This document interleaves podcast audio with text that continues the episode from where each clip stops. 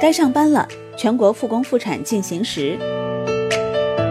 自下而上的复工复产工作已经完全展开。粗略统计，除湖北疫情严重地区，其他省市都已经开展复工复产工作。自二月三号全力支持复工复产以来，全国复工率已经显著上升。其中，疫情较轻的贵州省已经在二月十五号宣布，各州市、各县、乡村之间不再设置卡点，尽快恢复生活工作秩序。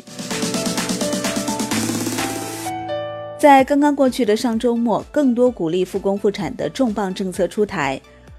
国务院国资委二月十五号召开建筑施工类中央企业复工复产工作视频会议，农业农村部办公厅、国家发展改革委办公厅、交通运输部办公厅十五号联合印发紧急通知，关于解决当前实际困难、加快养殖业复工复产紧急通知。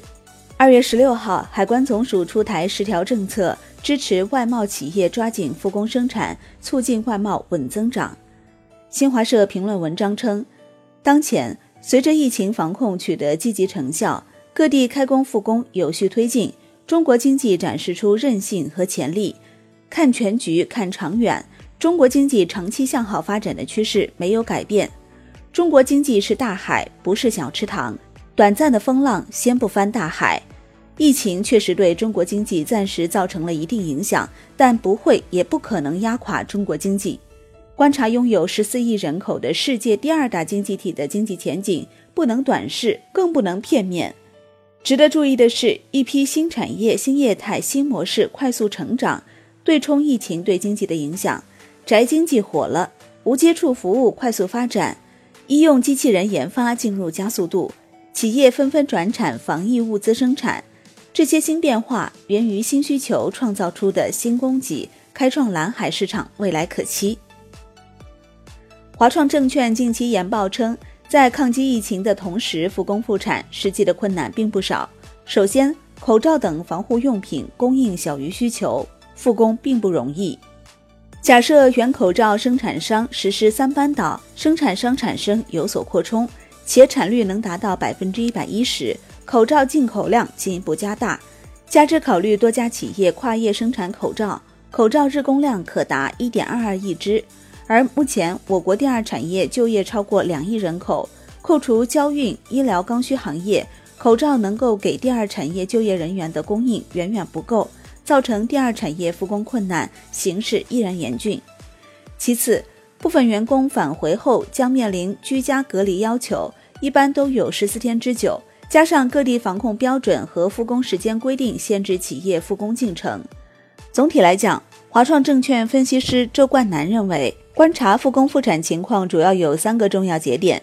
关键时间点一：二月十号前后，全国大部分地区正式复工。关注人员流动情况。就全国单日发送旅客人次能否显著增长和主要省份的迁入规模指数看，趋势仍然较弱。据国家信息中心数据显示，截至二月十二号，全国人员返岗率达到百分之二十六点零六。